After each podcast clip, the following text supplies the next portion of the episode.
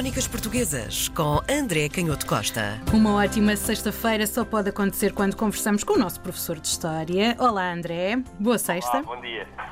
Vamos hoje falar de uma obra de Duarte Leite. Que obra é essa?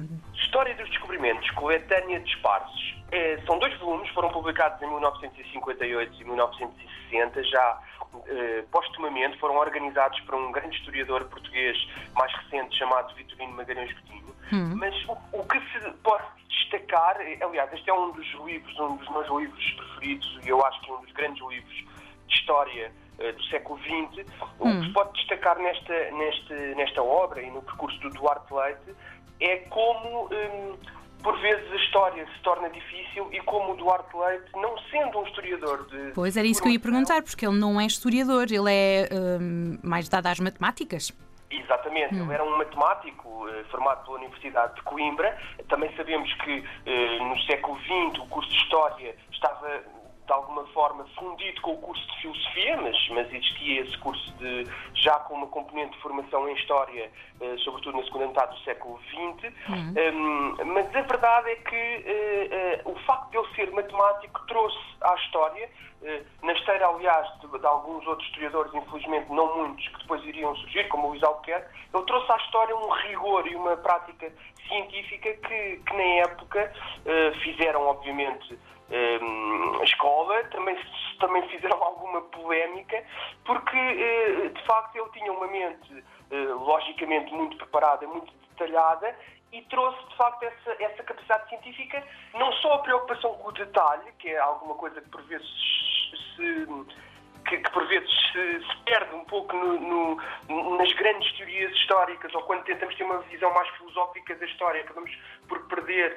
um bocado essa origem erudita, que é uma origem também nobre do historiador, que é saber coisas que podem parecer muito humildes, mas às vezes são muito importantes, como por exemplo em que ano é que foi escrito um determinado livro, que fontes é que foram utilizadas, ou hum, situar bem em termos de origem social uma determinada figura. A verdade é que este livro sobre a história dos, dos descobrimentos, esta coletânea de artigos, hum, são um símbolo da sua obra que passou precisamente por isso, por fazer um confronto com aquilo que se dizia na época, por exemplo, em torno das razões dos descobrimentos e de- dos motivos e da explicação sobre alguns dos factos mais importantes. Mas mais dados à matemática ou factos com. Como temos falado, que há certos historiadores que temos apresentado aqui nas crónicas em que utilizam eh, documentos históricos para hum, eh, validar algumas coisas que descobrimos eh, sobre a, a nossa história.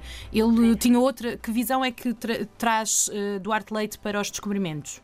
As duas coisas, e Hum. perguntas bem, quando falas dos do- do- das fontes, dos documentos, Sim. é bem lembrado que um dos aspectos da obra dele é precisamente regressar aos documentos. Isto pode parecer estranho, mas muitos historiadores não, não trabalham sempre com documentos. O problema é que há temas, e os descobrimentos eram um desses temas, que quando chegamos ao início do século XX, eh, apesar de ser já o início do século XX, pode parecer para nós, historiadores modernos, bem, mas a história, apesar de tudo, só se profissionalizou no século XX.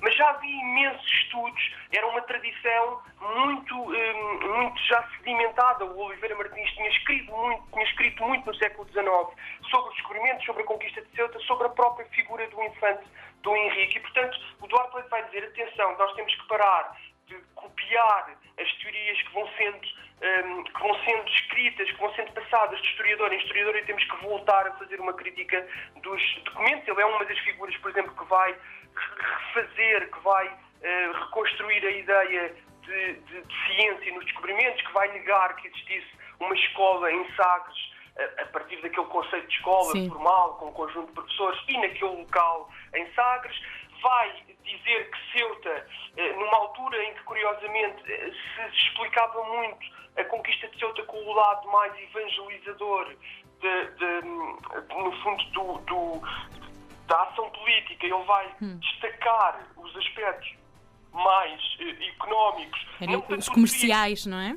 Exatamente, não tanto o trigo, porque essa ideia de que o trigo tinha sido muito importante ir à procura de trigo, uma vez que o reino tinha sido sempre muito deficitário de trigo, isso já estava um pouco eh, fora, até porque ao conquistar Ceuta, que era uma praça, uma cidade, o- a coroa de Portugal não teria acesso à, à parte mais rural, obviamente, porque continuava a estar em domínio adversário, podemos dizer assim. Mas vai, enfim, destacar o lado do saque, daqueles saques, porque era uma economia de guerra e ao estar no Norte de África se fazia constantemente aquele saque e, por outro lado, era um ponto para travar a pirataria. Ele vai depois também escrever imenso sobre o lado mais científico das navegações e sobre a origem de, de, de, dos conhecimentos um, dos pilotos portugueses. Hum. Que é, seria mais por aí que eu achava que a obra se uh, decorria, não é? A parte claro. da, da medição, vá. Mas não, nem sempre é, nem sempre é, é, é óbvio, porque uhum. dizer que o lado matemático também, ele também escreveu Sim. muito sobre uh, a dimensão científica, que é muito forte, como nós sabemos neste, nesta fase dos, dos descobrimentos, uhum. mas também trazer a própria, a própria, o próprio rigor com a demonstração para alguns uhum. aspectos mais literários, como por uhum. exemplo as, as fontes da crónica dos feitos da Guiné, do Gomesianos de Zurara, ou refutar, por exemplo, e termino com uh, uma atribuição que ainda hoje é um pouco dúbia, que hum. tinha sido feita de um livro, Os Segredos dos Segredos da Astrologia, e fica para outro programa explicarmos um pouco. Isto é muito interessante, este, hum. esta visão da astrologia e como se mistura com a ciência, e que o Eduardo Leite vai negar que seja um manuscrito do Infante Dom Henrique, apesar de ter sido assim identificado no século XVI. Vamos então falar sobre estrelas no próximo programa, ou mais à frente. muito bem. Bom fim de semana, André. Obrigada. Bom fim de semana. Crónicas Portuguesas com André Canhoto Costa.